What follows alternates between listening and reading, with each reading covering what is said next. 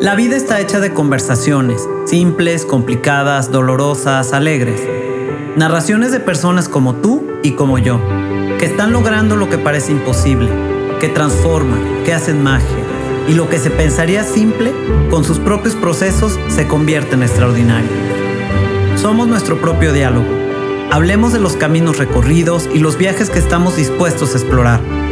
Ven, te invito a escuchar estas experiencias en donde el valor, la fuerza y la motivación personal logran lo inimaginable.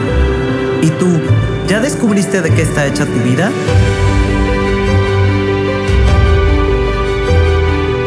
Soy Sofía Arellano y te invito a ir de lo simple a lo extraordinario.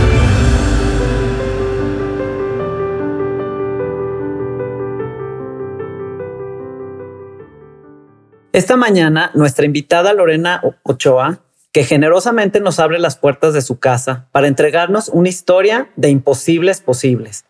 Un testimonio en que los sueños se hacen realidad, donde la determinación, el equilibrio, el amor, la entrega y el trabajo en equipo van poco a poco permitiéndole abrir sus alas para entonces volar y volar tan alto que logra lo inimaginable, lo soñado. Ese anhelo de la promesa consigo misma, alcanzar la meta, ser la un número uno del mundo, para después poder entregar a través del agradecimiento lo que realmente le hace feliz, el ayudar a otros, inspirar, formar su propia familia y encontrar el amor verdadero. Esta mañana, Lorena nos compartirá su proceso de vida para enseñarnos que cuando se quiere, se puede y los límites pueden romperse de una manera extraordinaria. Me siento súper honrada, Lorena, de que me recibas en tu casa para compartirnos tu proceso y tu historia de vida. No, hombre, muchísimas gracias por estar aquí. Yo feliz de contar un poquito tantas aventuras y ojalá sobre todo pues que le guste mucho eh, a la gente o a los chavos y se puedan motivar. Eso, de eso se trata. Primero que nada, este, escribiste un libro que es el que está aquí. Eh, un libro, la verdad que yo se los recomiendo muchísimo porque inspira y muestra realmente pues a la Lorena auténtica que es porque lo escribe, hace cuenta que estamos sentados aquí platicando, echándonos el chisme, cuenta sus anécdotas, sus procesos, el trabajo que le costó, su compromiso con ella, con, con tus sueños, ¿no? Entonces, para que lo lean, por favor, porque está padrísimo, muy fácil de leer, entretiene. Sí, yo creo que sí. Y también este, para niños y niñas chicos, yo creo que está sí. fácil de leer y con lecciones no solamente de golf. Creo que lo importante es platicar un poquito de las diferentes decisiones. Exacto. Y de momentos difíciles y también bonitos y, que se inspiren. Sí, está súper inspirador. Entonces yo quiero empezar preguntándote eh, que nos platicaras cómo recuerdas que fue tu infancia. Sí. Híjole, era muy vaga. ¿Sabes qué? Como muy inquieta. Este, hacía de todo. Somos cuatro hermanos, o tengo dos hermanos grandes, hombres y después estoy yo y Daniela, mi hermana más chica. Y entonces tener dos hermanos grandes como que para mí era lo máximo, ¿no? se iban este, a correr y me quedé con ellos, y de campamento y me quedé con ellos, y a la playa yo ya quería no meterme en las olas y surfear, o sea, como que tenerlos a ellos este, como ejemplo fue algo que a mí me hizo como muy libre y también, eh, digo, hablas este, como sin miedo, ¿no? de intentar todo soy súper, súper eh, amante de la naturaleza y de cualquier deporte. Entonces fue increíble tenerlos porque primero les daba mucha lata, llévenme, llévenme y luego decían, bueno, vente. exacto. Y aprendí muchísimas cosas que fueron herramientas muy importantes para mi carrera. Como que me puedes definir una o dos herramientas que tú identifiques que te pudieron ayudar dentro de tu carrera a lograr lo que tú querías. Pues Alejandro, mi hermano, siempre muy deportista, le gustaba mucho el alpinismo, este, subir desde a lo mejor este Nevado de Colima, ¿no? Entonces decía, yo quiero ir, llévame. Y lo subí, ya estaba chiquitita cuando hice cumbre. Y el clase igual también. Y mm, eh, desde ir a pescar, este, para mi hermano siempre le ha gustado mucho la pesca. Y de chiquita me va, no, pero vamos a ir siete horas y no nos vamos a regresar, ni aunque te quejes, ni aunque vomites, ni aunque. Y o sea, yo voy, llévenme. Y pescábamos horas y horas. Y, siempre entonces me llamaban como al límite. ¿no? Cuando iba a correr con Alejandro me decía, no, pues mucho más, dale. Y vamos a correr los nueve hoyos. Y, entonces este, fue una lección muy grande de saber qué tanto podía mi cuerpo, ¿no? Y, y, también de darme cuenta de que ya que te quieres rajar, aguantas mucho más, ¿no? Exacto, o sea, que todo está aquí, ¿no? O sea, fue como un entrenamiento mental. Claro. Y como un entrenamiento ya desde chiquita de decir retos, ¿no? Pequeños retos, ¿no? Sí, dos cosas muy importantes. Ellos me llevaban, entonces, por ejemplo, jugando tenis, yo decía, pues yo le quiero pegar como ellos, ¿no? Yo los quiero alcanzar. Y, y también algo increíble, pues mis papás nos dejaron a nosotros ser lo que queríamos ser. ¿no? Era muy raro que una niña jugara golf y me dejaron. Muy raro este, que me tocaba siempre jugar con niños y con niños más grandes. no tuve ningún problema. Y, y esto es una gran lección. Yo que soy mamá, digo, qué increíble dejar a los niños. Cada uno tiene su propio camino y la verdad es que somos puro, puras porras. este, hoy que soy mamá, valoro mucho más lo que mis papás hicieron por mí. Claro. Pero sí fue una infancia como muy, muy divertida, muy relajada, este, muy natural y pues gracias a mis papás este, pude lograr mi sueño. Claro, sí, y qué importante es como papá eh, tomando ese tema para los papás que nos estén escuchando, ¿no? Como tus propias expectativas de papá, hacerlas a un lado y respetar al hijo, ¿no? Y escucharlo de qué es lo que le gusta hacer, qué es lo que quiere hacer o en qué sueña también, ¿no? Porque podemos aventar un sueño y decirle al hijo, ay, no, olvídate, o sea, tú, o sea, ponerle límite ya desde que lo intente, no desde antes de que lo intente pasa muchísimo que al final del día, ¿no? y lo hemos escuchado una y otra vez, como el que tiene ganas este, de ese sueño es el papá, ¿no? O de que su hijo sea campeón este, en alguna disciplina o a lo mejor este, no en alguna profesión, lo que sea. Y no, tiene que venir del niño y él es el que tiene que tener como estas ganas y esta pasión y esta motivación. Y los papás, pues bueno, en, en todo el proceso, con muchos altibajos, acompañarlos, pero sí veo como este, hoy en día también con niños que los llevan forzosamente al campo de gol y no duran, o sea, en un ratitito se hartan, se desesperan y se salen. Entonces es un equilibrio este, complicado, pero sí tiene que venir las ganas y el sueño pues, del niño o de la niña que esté practicando el deporte. Claro, y yo creo que un ingrediente también, o no sé tú qué pienses, la confianza del papá hacia el hijo eh, o al chavo de que puede lograr ese sueño, ¿no? Como confiar en él, ¿no? De que está haciendo lo que está soñando y lo que le gusta y le apasiona. ¿Cómo ves el tema de la confianza? Sí. A mí lo que no me gusta es la comparación. Ok. O sea, yo cuando ves a un niño bueno que tiene facilidades y lo comparas con otro y dices, no, es que no está tan bien porque hace esto y esto. O no, el mío todavía no le pega tan fuerte. O no, el mío todavía no juega tan bien torneos bajo presión cada quien tiene su propio proceso, no hay reglas, ni hay ni la misma fórmula ni la que me funcionó a mí, tampoco les va a servir a todos. Este, yo creo que es importante no compararlos con nadie. Em, digo, a mí me tocó jugar con una niña que empezó a los 17 años a jugar golf y fue número uno del mundo. Wow, ¿qué y es? Otra, y otra, Julie Ajá. No, y otra que empezó a jugar a los 11 años, este, ya era muy tímida y no le gustaba viajar y fue número uno del mundo. Yo empecé a jugar a los 5, o sea, no, no hay regla, ¿no? Entonces, Em, también como, como que cada quien agarre su propio ritmo y entonces ya poco a poquito te vas desarrollando en la disciplina que sea. Ok. Eh, tú tuviste una infancia es muy libre, tus papás te dejan ser, conviviste mucho con tus hermanos. ¿Qué tan importante es estar unidos en la familia, el apoyarse uno al otro? Tú hablas en tu libro mucho de ser un equipo, que sin ellos no hubieras podido llegar a donde llegaste, que este, que es un ingrediente súper importante dentro de tu carrera y yo creo que hasta en tu vida personal, ¿no? ¿Qué opinas de eso? Sí. Bueno, digo, por supuesto que me siento súper, súper afortunada y fue una bendición el haber crecido de esa manera, ¿no? Sí, muy libre, pero por otro lado, mi mamá muy preocupada por mí como niña, como mujer, ayudándome en todos esos este, aspectos, desde estar en la escuela, ¿no? Y las tareas, salir con las amigas, ir al boliche y como un poquito llevar una vida normal. Sí. Y mi papá todo el tema de, de golf y entrenamiento y torneos. Eh, digo, es un caso muy particular el mío y, es por eso que me siento la más afortunada, ¿no? Y ha sido una bendición.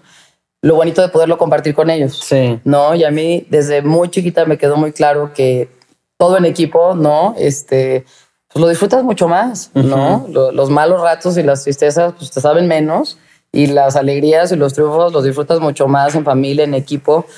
Em, yo creo que, por supuesto, mucho que ver con la educación, ¿no? De parte de, las dos familias, este, eh, a lo mejor la religión, ¿no? Este, las actividades que hacíamos también para ayudar a los demás, este, como esa sensibilidad de, de, compartir las cosas. A mis hermanos, todos sacrificaron muchísimo, ¿no? Y era pues Lorena y el poco dinero que tenía mis papás, bueno, Lorena sabía un torneo y el equipo de golf y los viajes. Y, fue un sacrificio de todos y lo hicieron de una manera muy natural y eso es lo, lo más bonito, que hoy en día somos súper amigos, todos muy cercanos, mis hermanos y yo. Y, y, fue una fórmula que mis papás encontraron que la verdad este, pues me siento muy afortunada y ahora disfrutando mucho pues esta otra etapa de mi vida que ya es fuera del campo de golf. Claro, claro, que es ahorita vamos a llegar, vamos así, este como desde los inicios y todo. ¿Por qué te enamoras del golf? O sea, ¿tú qué veías en el golf o, por qué decides que quieres eh, jugar golf? ¿Qué te, ¿Qué te, jaló? ¿Qué te enamoró de este deporte? ¿Qué viste en el golf? Pues al mismo tiempo hacía muchos deportes, mucho tenis, natación, me encantaba el básquet, este, todo, ¿no? Y, y lo digo mucho, que los niños jueguen todos los deportes que se pueden imaginar, porque entonces desarrollas estas habilidades de coordinación, de jugar en equipo, de fortaleza, este, desde los ojos, ¿no? El, el, el, el todas lo que te da de pues, ser puntual, ¿no? La disciplina, el entrenamiento, el pensar en, los demás, este híjole, a mí me, me, encantó desde muy chiquita. los ocho jugué mi primer campeonato mundial. Sí. O sea, tuve la oportunidad de viajar de representar a México, de cargar la bandera de México. Tuve ¿Qué, ¿Qué, este, campeonato fue y cómo en te San fue Diego, el mundial y lo gané a los ocho años. Sí, estás. Entonces, como que me abrió como un mundo de decir, no es posible, o sea, puedo viajar, puedo representar a México, estoy jugando con jugadoras, no muchas europeas, asiáticas. Wow. Entonces, eh, sí me atreví como a soñar. Dije, no manches, por el golf puedo hacer muchísimas cosas, ¿no? Eh, eh, ¿Esa era tu conversación interna? O sea, cuando tú ganas no, ese de muy chiquitita no, a los ocho no. ¿Te puedes acordar más o menos como esta sensación de... Porque cuando tomas la decisión de decir, voy a ser la mejor del No, más adelante, como a los 13, 14 años. Ah, hasta los 13, 14. Y la tomé, este, no estando ni siquiera en mi mejor momento, y la tomé por la tristeza y por el dolor y por la frustración y por el coraje y por todo lo feo que sentí cuando perdí mi primer campeonato nacional. Wow. O sea, fue para mí como una frustración muy grande porque sabía que lo podía ganar. Mi papá me decía mucho, chaparrilla, te estás descuidando, estás echando mucho relajo, estás jugando mucho básquet, no vas a poder con todo. Y fue una lección que yo solita la viví y después este, de eso como que desperté y dije, a ver, si no puedo hacer todo, si lo que más me gusta es el golf, me voy a enfocar. Y entonces fue cuando hablé con Rafa y le dije, Rafa, mi sueño es ser la mejor del mundo, este, quiero que me acompañes. Entonces de ahí empezó pues toda, toda esta este, locura, pero algo que Rafa me dijo, que yo creo que aquí es donde este, me gusta mucho compartirlo porque nos tenemos que atrever a contar nuestros sueños, a platicarlos con nuestros seres queridos. Sí. O sea, como que tienes que animar a, a, mí lo primero que me dijo Rafa, me dijo, oye, pero ya hablaste con tus papás. Le dije, no, ¿por qué? Me dijo, bueno, pues ellos te tienen que acompañar. O sea, que sepan qué es lo que quieres hacer. ¿no? Wow. Y entonces luego, luego mis hermanos, ¿en qué te ayudamos? ¿Qué hacemos? El próximo fin que yo voy contigo. Alejandro, mi hermano, no sacrificó muchas cosas pues, de su trabajo y de su vida y se vino conmigo a Estados Unidos. eh, entonces, todos en equipo este, lo hicimos juntos. Eso fue lo padre. ¿Nos quieres comentar quién es Rafa y quién ha sido Rafa para ti, para los que no conocen bien tu historia o lo que sea? Sí. Que es una persona importante en tu vida. Claro, Rafa, bueno, él como golfista fue el mejor golfista mexicano, ¿no? Por muchos años. Él se convirtió en profesional. Primero ganó en Estados Unidos como amateur el campeonato nacional. ¿no? En la universidad se convirtió en profesional, jugó torneos en Estados Unidos, en Europa, en Asia, tenía como la experiencia de ese golf al mejor nivel eh, tuve la fortuna de estar en el Guadalajara Country Club, él estando ahí también como socio, practicaba y pues yo lo veía y decía, yo quiero ser como él, o sea, ve cómo le pega, ve lo que hace, ve la habilidad que tiene. Y yo me le acercaba mucho, lo veía practicar y me iba con él a hacer el recorrido del campo. Y, mm, y, se me hizo como muy natural. O sea, yo cuando dije, yo quiero ser la mejor del mundo, pues dije, Rafa. Rafa va a ser el que me va a ayudar. Y, Rafa Larcón más. Sí. Y Rafa Larcón ha sido alguien muy, muy importante. Eh, nunca se le ha dado el crédito que se merece. Eh, Rafa me ayudó de una forma impresionante y no solamente en el campo de golf, pero también fuera del campo de golf y también como, como niña, como mujer. Siempre pensando en mi felicidad y... Mm, y hubo muchas críticas este, en su momento de que lo eran no es posible, o sea, vete con un entrenador de Estados Unidos, vete con el mejor del mundo, vete con alguien que tenga ese nivel, que tenga la experiencia. Yo les decía, Rafa es la persona que mejor me conoce, que desde chiquito sabe mi manera natural de jugar, mis habilidades, mis problemas, y juntos lo hicimos. Pero se necesita cierta sabiduría tú, a mí me impacta porque tú desde niña tienes esta sabiduría. O sea, sí, o sea, no sé si es madurez, yo le llamaría sabiduría, de saber y de, y de poder ver en los otros quién, quién, es el que, quién es el que te va a ayudar, el que te va a contener, el que te va, o sea, eh, has sido sabia desde niña, o sea, desde, desde contarle tu sueño, ¿no? Entonces, ¿de dónde crees que venga esta sabiduría que tiene Lorena Ochoa? Sí, pues yo creo que es, es mucho este, el conocerte, el escucharte, la intuición. Este, soy muy creyente de esa parte. O sea, a ver, si, si yo sé que Rafa es la mejor persona para mí, y juntos, este, Rafa y yo decíamos, si ya no podemos y estamos atorados y tenemos un problema de técnica que no podemos resolver, juntos de la mano vamos a Estados Unidos y vamos con un maestro. Ok. O sea, fue como esa honestidad de decir, lo queremos hacer juntos y cuando tengamos algún problema buscamos ayuda juntos. Claro. ¿No? Y, y entonces hay, digo, muchas historias, pero este, mis amigas y las mejores jugadoras en su momento, Mateos y jugadoras colegialas, ellas sí decidieron irse a Estados Unidos y quedarse con un profesor y vivir en Florida en un departamento y estar solas y tener este, todo lo que se necesita para ser la mejor del mundo, pero no tenían como ese equilibrio también de la parte emocional, de la parte familiar. Exacto. Y dije, yo soy una suertuda que vivo en México, me voy a quedar cerca este, de Estados Unidos en, en este como, no, este mundo donde yo me siento bien. Sí. Y fui este, como muy afortunada de poderlo hacer desde mi casa y estando en México. Y yo creo que también está esta parte como de saber escucharte. Sí, ¿no? 100%. ¿Qué quiero yo? ¿Qué necesito? Claro. ¿Cómo voy a estar bien? ¿Y cómo Claro. voy a ser feliz? Sí. ¿No? Sí, y aparte prueba y error. O sea. Yo siempre he sido muy ligera. La riegas y la riegas y agarras y pum, y a la basura. y aprendes de la experiencia que aprendiste, pues muchísimas cosas. Ajá. Salieron dos, tres cosas mal, pues los agarras, los dejas pasar y vuelves a aprender y lo vuelves a intentar y vuelves a, a, pues a lo mejor hacer algunos ajustes, a cambiar y no, y otra oportunidad. Entonces yo era muy así, como muy ligerita en ese sentido, no tan dramática ni, ni, ni de blancos ni negros, ni de, o sea, aprendí mucho a lo largo del camino y eso me hizo pues, hacer ajustes importantes que aparte los identificaba, me atrevía a hacerlos, ¿no? Los cambios que luego a lo mejor tardas mucho en hacer los dudas. No, yo era muy sencilla, decía, mañana empiezo a trabajar así, cambio mi rutina, cambio mi manera de entrenar. Y entonces las cosas empezaron a acomodar, ¿no? Ajá. Y empezaron este, como a fluir mejor y, y así continué a lo largo de mi carrera. Claro. Oye, en tu libro hay algo que fueron unas partes que a mí en lo personal, a lo mejor por mi propia historia, pero creo que sí, sí son unas escenas que tú platicas o compartes con tu papá, porque yo sí me di cuenta que hay como estas partes repetitivas de esta actitud que tenía tu papá contigo de tomarte la mano, Sí. de tomarte la mano y decirte, chaparrilla, tú eres, tú puedes. O sea, y, y los dos, esta imagen de, de los dos este, caminando en las despedidas, o sea, él siempre tomándote de la mano. Sí. Ahí se me salía la lágrima porque es hermosísimo. O Sí. sea, ¿qué tan importante fue para ti, eh, independientemente del acompañamiento de tu papá en, el, en tu preparación en la carrera, el sentir a tu papá de esa manera emocionalmente? Sí. ¿Qué te representó? No, pues muchísimo. O sea, obviamente, es que de chiquito no te das cuenta de tantas cosas. Pues, tú vas creciendo y ahí vas medio que tratando de sobrevivir y madurando y, y viviendo este, las experiencias y eso, pero, pues, que- o sea, eso lo valoro hoy mucho Claro, más. o sea, la distancia, ¿cómo, lo antes. reflexionas? Sí. ¿Qué es para ti? Exacto. No, digo, un- un- una bendición y el mejor regalo es que es lo más bonito hacerlo con seres queridos. Yo creo Sí. que clave, clave, la buena comunicación que teníamos. Y sabe, papá, no me gusta que llegues al campo y que estés platicando con alguien y luego te enojes cuando yo la fallo. Mejor vete a gusto, tranquilo, camina por los árboles y si te enojas, pues que yo no te vea porque entonces me pongo nerviosa. Y siempre tuve como muy buena comunicación. Y eso lo veo hoy que, este, desgraciadamente, cuando los niños no tienen buena comunicación con sus papás, los acaban alejando. Sí. Decían, no me gusta que vengas, no me gusta que vayas, no quiero que estés, me presionas mucho, no me gusta escuchar tu voz porque me pongo nervioso. Y yo siempre lo hice como de una manera muy relajada con mi papá. y, y a mí me parecía increíble que me viera jugar. Me sentía súper orgullosa cuando jugaba bien, verlo a él, lo contento y lo orgulloso.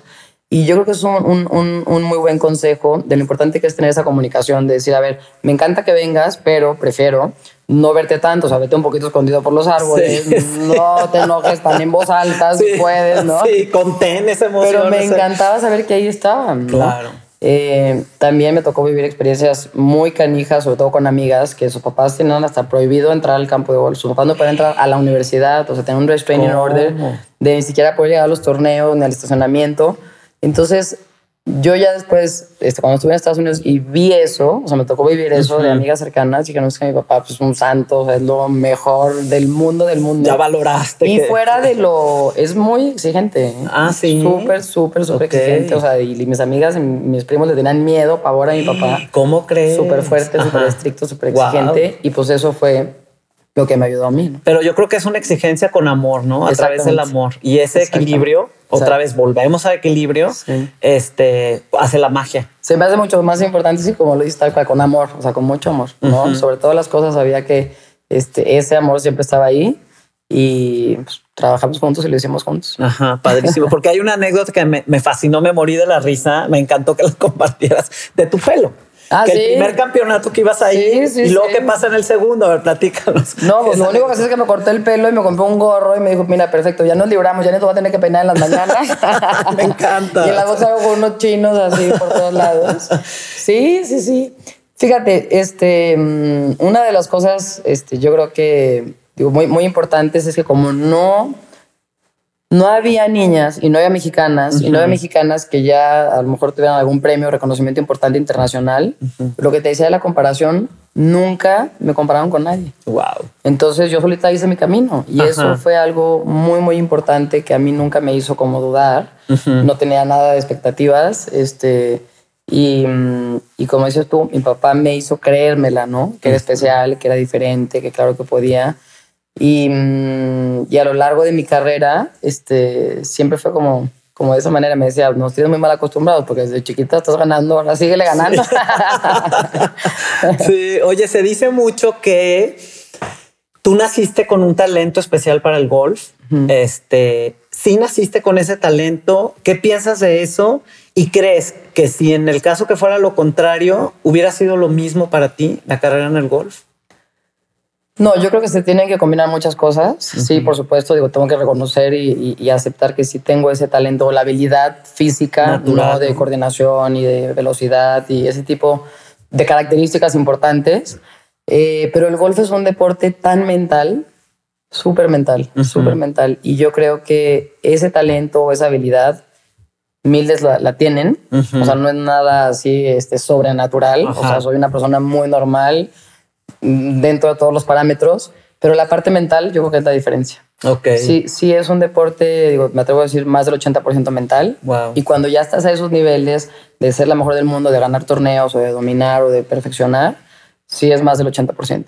Wow. Entonces eh, había muchas jugadoras que lo hacían muy bien, le pegaban muy bien, se veían perfectas, físicamente perfectas, dedicadas, pero les hacía falta la parte mental para complementar. Wow. Y eso es a mí lo que me encanta del golf, es un deporte tan completo que te enganchas y te enamoras porque tienes que dominarlo en todos los sentidos y se vuelve pues estas ganas de la perfección em, y hay que trabajar muchísimo en la cabeza. Sí, claro, por supuesto.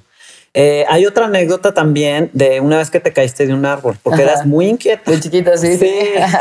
y entonces te apodaron eh, la niña de los brazos biónicos. Sí, sí, sí. Y también está la leyenda, ¿no? Como de que después de que te operaron y todo, este, viene esta habilidad que te algo te hicieron, que sí, digo que sí. Sí, tú dices que sí.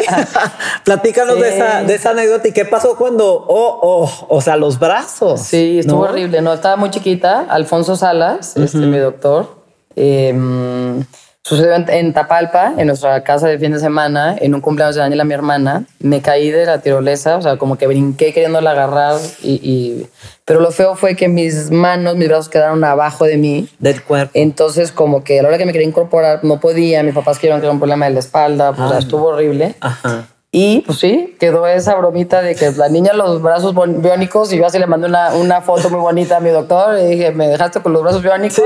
porque la foto que en el libro estás así enyesada, así. Y luego luego empecé a jugar golf después de eso. Fíjate, ¿y qué fue para ti estar en cama tanto tiempo? O sea, quieta. No, no, no sabes las pesadillas con mis hermanos. Ajá. O, sea, pues no podía hacer nada, no podía comer, no me podía cambiar, no podía ir al baño, no me podía bañar, no podía hacer nada. O sea, estaba así, me decían, oigan, todos comiendo, me acuerdo cereal, no, este, pops o lo que sea. Y yo, por favor, denme. O sea, que no me daba la, la cuchara así de que. Unos corajes que me hacían pasar. Sí. Pero fue una etapa muy divertida. Todos nos acordamos este, muertos de la risa. Ahorita que hablas de la risa, ¿crees que es importante el sentido del humor, reírte contigo mismo, de ti, y que todos se rían juntos contigo, no de ti? ¿Qué es el sentido del humor para ti en la vida? Sí. No, bueno, está muy este, sofisticada tu pregunta, pero lo que sí te digo, lo que sí te digo es que este, hay que ser ligeritos y pasártela bien, reírte, reírte y ser felices. Yo mi experiencia más difícil que viví en la gira, es cuando perdí un US Open, que fue así como la tragedia máxima, me acuerdo que llegué al coche y estaban pues todos así muy serios, no sé qué les digo, hagan, pues ya, entre que risas y llantos, y nos abrazábamos y llorábamos y nos reíamos y pinche golf y nos enojábamos y, y luego dijimos, pues vámonos a un restaurancito a volver a reírnos y a llorar viendo la premiación en televisión. O sea, como que este, este amor y esta alegría y yo soy muy así. este, se me hace súper, súper importante. Así vivo mi vida en todos lados. Pues yo creo que hay que ser este, además coherentes, ¿no? Este, Como somos dentro y fuera o como toque. Pero se me hace algo básico para no solamente sobrevivir, pero pues para disfrutar lo que estamos haciendo y, y cuando estás bien y cuando estás contenta, cuando eres feliz, las cosas se dan mucho mejor. Sí, es mucho más fácil, ¿no? Y como darles la vuelta, no caer en esto de víctimas y de pesimismo y de como eso dejarlo a un lado, hacer un esfuerzo, ¿no? Hasta para las malas noticias y los malos resultados, o sea, como que tienes que entender, a ver, somos seres humanos, somos muchos altibajos en todas las diferentes etapas, buenas noticias, malas y tragedias y malas decisiones pero pues las malas rachas no duran para siempre, ni las buenas rachas duran para siempre. Entonces la recibes, la aceptas, la vives, ahí medio que andas tristón o sin energía un ratito y vuelves a, a, descansar emocionalmente un ratito, lo que sea, lo que tengas que hacer, porque ya pues cada quien conoce, conoce. Ajá. Y te vuelves a levantar y lo vuelves a intentar y lo vuelves a seguir. pues sí, pues sí. Eh, ¿Te pudieras tú nombrar como una manifestadora de sueños? Sí. O sea, tú siempre, desde que te viste jugando golf, veías esta imagen en tu cabeza, aprendiste a generar estas imágenes en tu cabeza, hablando de la fuerza mental, eh, porque eso es manifestar, yo creo, y eso es una fuerza muy poderosa. Yo sí creo en la manifestación. Por supuesto. Entonces, ¿tú te sientes ahora, hoy por hoy, que fuiste y sigues siendo una manifestadora de vida? No, claro, por supuesto. Em, o sea, yo ya había vivido todos los torneos que gané, ya los había vivido este, cientos de veces en mi cabeza, en memoria, en, este, en sueños, en trabajos mentales. Este, estando en Guadalajara, pues me ponía un post de dos pasos y cerraba los ojos y decía, si la meto, gano el US Open, y poteaba la mente y celebraba y festejaba. Wow. Este, llegaba a los torneos y el lunes veía el trofeo y en la noche hacía ejercicios de eh, como todo el, el, proceso de llegar al campo de golf, de jugar los 18 hoyos, la gente aplaudiendo, te levantando el trofeo el domingo. O sea, muchas veces gané torneos antes de jugarlos, ¿no? Con esta imaginación y es súper, súper importante porque además cuando te atreves a verlo, a imaginarlo, a contarlo, ya te sacas a ellos, pero digo, está súper comprobado. Sí. Mucho. Sí. Eh, y la memoria, o sea, la parte física, lo que tú tienes que hacer, pues con, con o sea, si te lo imaginas, es, tiene la misma validez. O sea, te pones igual de tenso, igual de emocionado, igual de nervioso, igual sientes la adrenalina, la respiración. Este, o sea, imaginártelo, visualizarlo, hacer este ejercicio mental es idéntico que si lo estuvieras viviendo. O sea, muy impresionante. Wow, Y ese es un trabajo. Yo, chiquita trabajé mucho PNL con Alfredo Nuño. Y él fue el que me hizo darme cuenta de eso. Y él fue el que me hizo darme cuenta que sí era diferente, que tenía como esta capacidad ¿no? Y, y, me la creí, o sea, entonces fue una etapa muy importante en donde yo estaba también este, pues perdida porque a los 13, 14, 15 años de la pubertad sí. el relajo de no saber qué hacer. este, fue una etapa importante trabajar ese aspecto mental que entonces él me tranquilizó, me dijo, estás viviendo exactamente lo que te toca vivir, ahora hay que reforzar toda esta parte mental y la parte este, de tu sueño, ¿no? De mantener esta este, pues, concentración, ¿no? De seguir los caminitos, metas a corto plazo, mediano plazo, mi meta a largo plazo que era ser la mejor del mundo, siempre muy enfocada con eso. Y entonces todo empezó como a cobrar mucho sentido. Y, y, él me hizo creerme la que tenía toda la capacidad para estar en esa posición y para ser la mejor del mundo. Wow, o sea, te dio una súper herramienta, sí, sí, te hizo ver esa herramienta porque ya tú tenías parte y te hizo ser consciente de esa herramienta para poder utilizarla enfocada de la mejor manera. Exacto, ya me acuerdo muy bien en ejercicios que me decía, eh, o sea, visualízate, ¿no? O sea, cómo llegas a un torneo, juegas los primeros tres días perfecto, el último día estás para ganar un torneo. Y me decía, perfecto. Me dice, pero pues ahora hazlo con 200 detalles más. Okay. ¿Qué traes puesto? ¿Cómo sientes tu cuerpo? ¿Cómo caminas? ¿Con qué velocidad? ¿Cómo le pegas a la pelota? O sea, no nomás la pelota la ves llegar al hoyo, sino la ves en el aire, su trayectoria, cómo cae de una manera suave, cómo la gente te aplaude. O sea, todos estos ejercicios que te dan como mucha confianza y empiezas a entenderle cómo funciona la cabeza y las cosas se empiezan a acomodar. Sí, se empiezan a dar, ¿no? lo, manifiestas, ¿no? Literal. Llega un momento en que tú te vas, consigues una, una beca deportiva para irte. ¿A qué universidad te fuiste? Arizona, en Tucson. Arizona, en Tucson. ¿Qué pasa con Lorena? ¿Cuál era tu conversación en tu mente y en tu corazón? Porque entonces ya tienes que volar de tu casa. Tienes que este, ya pues irte a vivir sola. Y yo te quiero preguntar si en algún momento sentiste miedo y si lo sentiste, cómo lo manejaste y cómo sobrepasaste ese miedo porque ibas a algo nuevo completamente, ¿no? Sí, sí. No, no, o sea, eso lo platico muchísimo en esto cuando doy conferencias. Miedo, este, o pavor. Sí. no, este, no, no, de sentirte perdida, de no saber si estabas bien, de no saber si lo ibas a lograr, de estar confundida, de intentarlo una vez y me siento fatal, no estoy contenta, no, no estoy motivada, me equivoqué. Pues eso lo tienes que decir. Claro. O sea, y que la gente lo sepa porque es algo súper natural. O sea, jamás todo el mundo está contento, perfecto, todo sale, todo. O sea, eso me gusta mucho compartirlo. Eh, cuando llegué a Arizona, em, yo mi etapa mera difícil la pasé en Guadalajara, como a los 15, 16, 17. ¿Por? Me tuve que salir de la preparatoria, mm. me tuve que concentrar en estudiar inglés. En vez de practicar tres horas diarias, practicaba siete horas, iba al gimnasio, iba al psicólogo. Em, cuando llegué a la universidad, dije, ahora sí, este es mi lugar. No, ya lo logré. Estoy aquí en la mejor universidad de Estados Unidos para el golf. Ajá. Y simplemente de ver todas esas facilidades de el gimnasio increíble, tu uniforme increíble, todo lo que necesites, un psicólogo deportivo, los viajes, este, tus compañeras, los campos de golf impresionantes. Yo de tener toda la vida en un solo campo de golf ahora, pues tienes ocho campos de golf para practicar, viajas todas las semanas a jugar torneos. Eh, se me abrió como este mundo y dije, wow, o sea, de aquí soy. y yo creo que también vienes de otro lugar, sacrificas mucho más, dejas a tu familia, estás en una etapa muy complicada que ya cuando estás ahí, pues lo valoras más. Ajá. Pues ya estoy aquí y ya hice todo lo que hicieron mis papás y mi familia, pues no, por darme esta oportunidad y yo por ganármela de este lugar.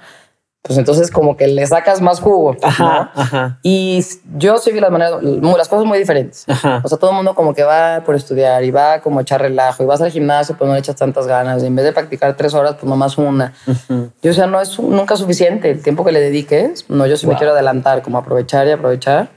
Y sí te puedo decir que esos dos años les exprimí este, el mayor provecho posible. Maduré mucho también fuera del campo de golf, este, también, ¿no? Como, como mujer.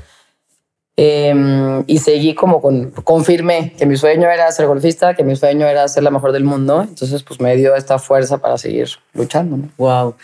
Puedo percibir, bueno, yo sé que eres una persona súper agradecida con la vida porque eso es tu manera de vivir.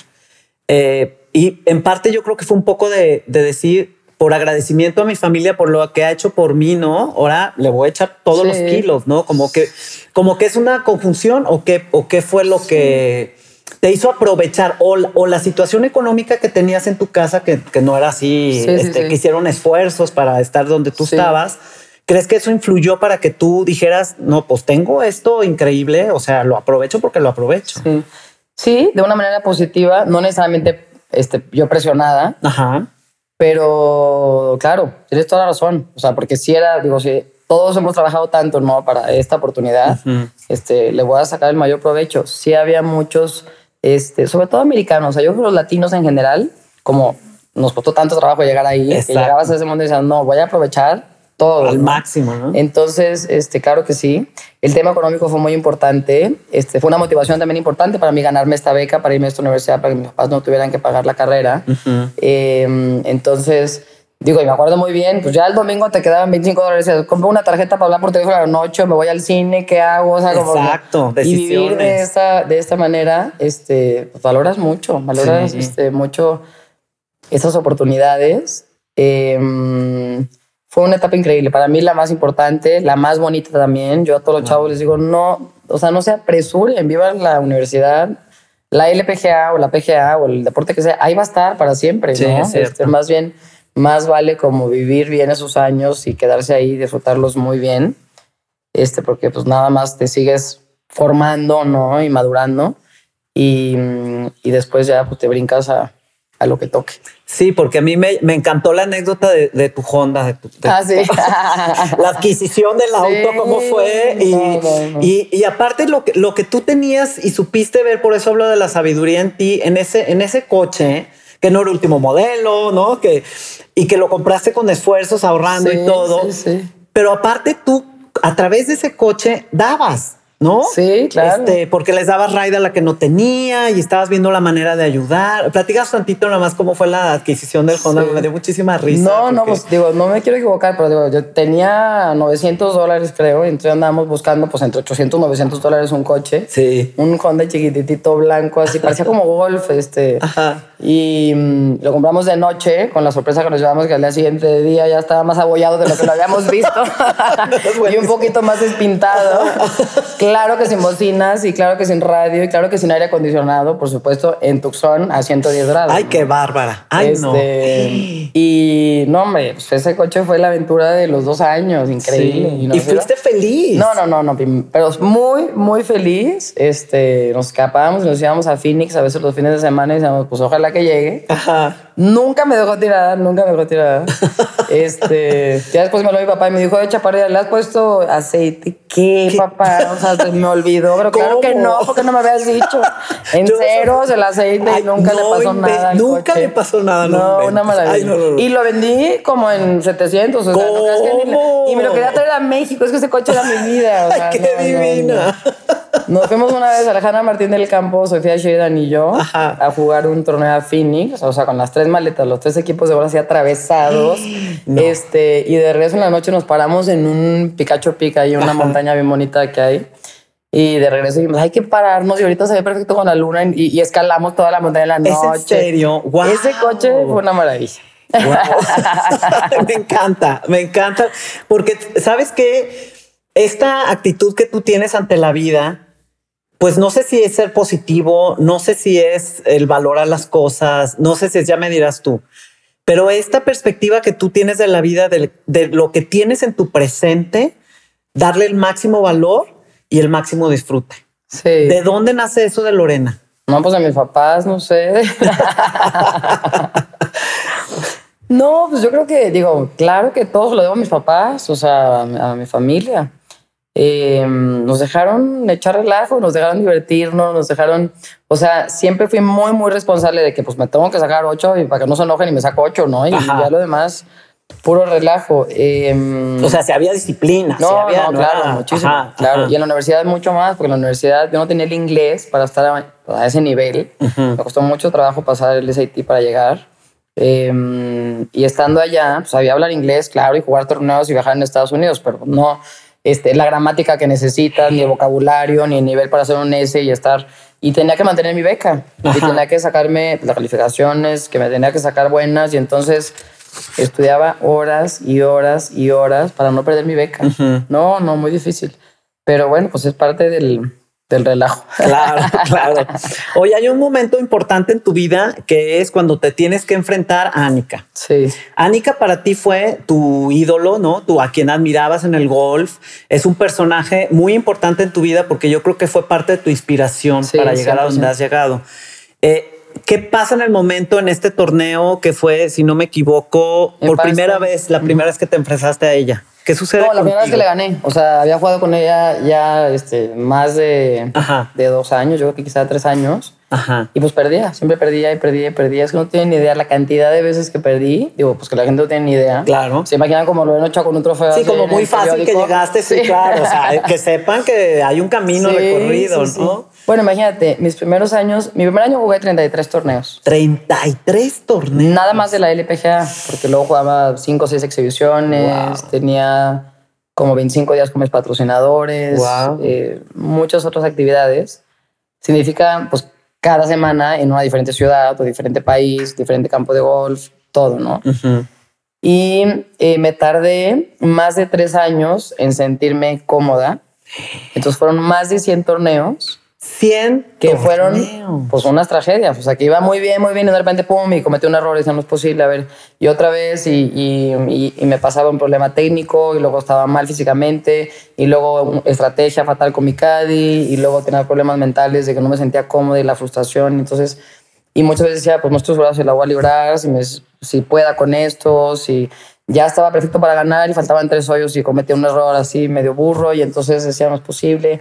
Y este, y esa paciencia y también pues el haber como, este, por un lado, toda esta experiencia, ¿no? Empecé yo a, agarrar todo lo bueno, lo bueno, lo bueno y de repente de cometer pues 10, 12 errores. Esto es muy importante. Siempre vamos a cometer errores. Siempre, sí. Y yo creo que sí tienes que tener la capacidad de ya llegó y pum, pum y, y síguele. O sea, el siguiente hoyo ya reaccione, juega bien. Y hay muchos que lo cargan, o sea, que vienen como no es posible. Se atoran, y, pierdes dos, tres hoyos importantes y jamás vas a poder ganar un torneo de golf. ¿no? Entonces, yo creo que para la vida es lo mismo, ¿no? Entonces, eh, me empecé a dar como esa chance de cometer errores y de no tener como esta frustración y estar tan enojada que luego, luego reaccionaba y entonces el próximo me pasaba y, y, y empecé como a darme chance de decir, a ver, digo, son cuatro días, son 18 horas por día, por supuesto vas a cometer errores y cuando me llegaba el error decía, perfecto, de todos modos, me, me, quedan cuatro y cinco más por hacer, ahí voy. No pasa nada, no me presiono, ¿no? Y, y empecé a ser como más ligera y, y, esta parte emocional empecé a dominar más. Y empecé a cometer, pues en vez de 11 y luego 9 y luego 6 y luego 5 y luego 4 y empecé de repente pues a ganar, a ganar, a ganar y a dominar. Y dándome esa chance pues de ser humano, o sea, como de, de ser más ligera y, y eso fue algo muy importante. Okay. Tardé más de tres años como en madurar esa emoción, ese sentimiento. eh, para nada fue fácil. Y entonces la primera vez que le gané a Anika, porque había perdido con ella en muchas ocasiones, y llevaba 100 torneos, imagínate. Sí. Yo no, creo que me había imagino. tocado más de 30 veces estar jugando con ella así el último día y perdía y perdía y perdía. Y luego empaté un par de torneos y me ganaba en el desempate. Sí. Y Anika me abrazaba y me decía, pronto vas a ganar, no te preocupes. Ay, qué linda. Ajá. Y un día en, en Palm Springs, en California, uh -huh. este, ese torneo eran dos golpes, nunca se me va a olvidar. Y empecé a jugar perfecto, perfecto, perfecto. Y la pasé y empecé a seguir, y seguía metiendo verdis y hasta ella estaba sorprendida. Y ahí fue donde todo el rol cambió. O sea, a mí, a mí me hacía falta como ese brinquito de decir, ya estoy aquí, ya es mi momento, ya lo puedo hacer. Y, y ella un poco así como de ceder, de decir, pues ya. Ya vi que ya ahí me viene, van a ganar. Ahí viene, ahí viene el asunto, sí, ahí viene. Sí, sí.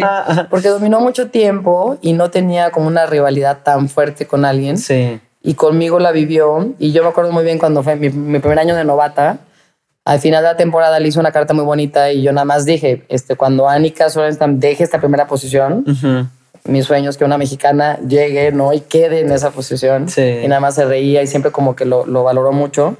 Y, mm, y pues ese, ese torneo, o sea, lo identifiqué perfecto. Ajá. No solamente yo, este, mis, mis, seres queridos, no, mis patrocinadores. O sea, fue como, sí fue un parteaguas importante en donde dije, por supuesto que ya estoy lista. Sí. Y ahí viene mi, mi era, ¿no? Sí.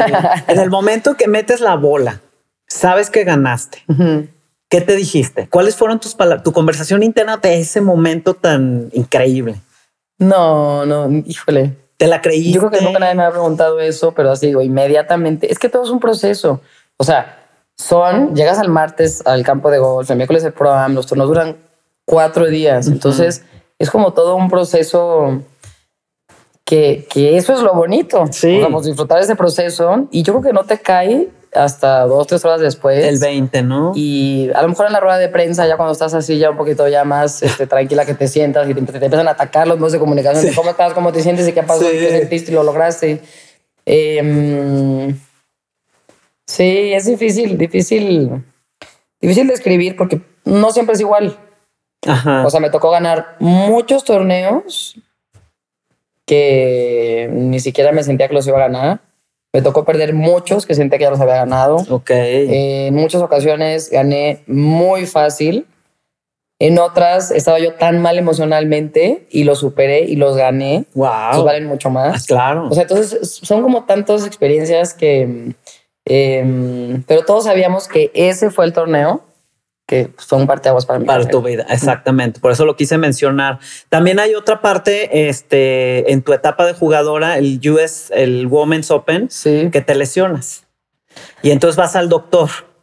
Sí. Y, que, y te dice, tienes que descansar, no puedes seguir jugando. Sí, este... ¿Qué, qué pasó contigo ahí? Fíjate, a lo largo de mi carrera, fue mi primera y única lesión.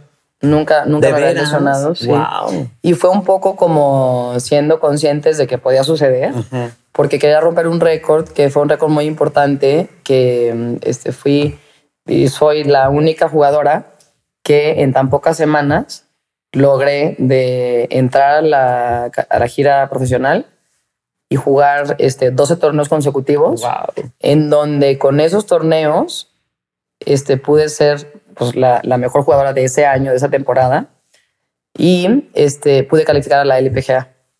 Entonces fue algo que nos lo propusimos. O sea, cuando yo estaba en la universidad dije, en mayo me voy a hacer profesional. La siguiente semana voy a jugar el primer turno como profesional. Voy a jugar todos los torneos que están en el calendario. Wow. Para ya calificar a la LPGA y no esperarme una temporada más. Claro. Entonces fue ahí un invento por valientes y pues también por ignorancia y también por aventados y por lo que tú quieras. que dijimos, claro, claro, claro. Y pues no la creímos. Tuvo sus consecuencias. Lo hicimos. Pues sí, pues sí, con sus consecuencias, ¿no? Y entonces ya cuando me tocó esa lesión dije, que como cuando me retiré, dije, qué maravilla de jugar. ya, descanso, descanso obligado. Se acabó, o sea, ya no puedo decir que sí quiero y ya no me dan el permiso, ¿no? Qué bien, ¿no? Descanso este, obligado. Muy bien.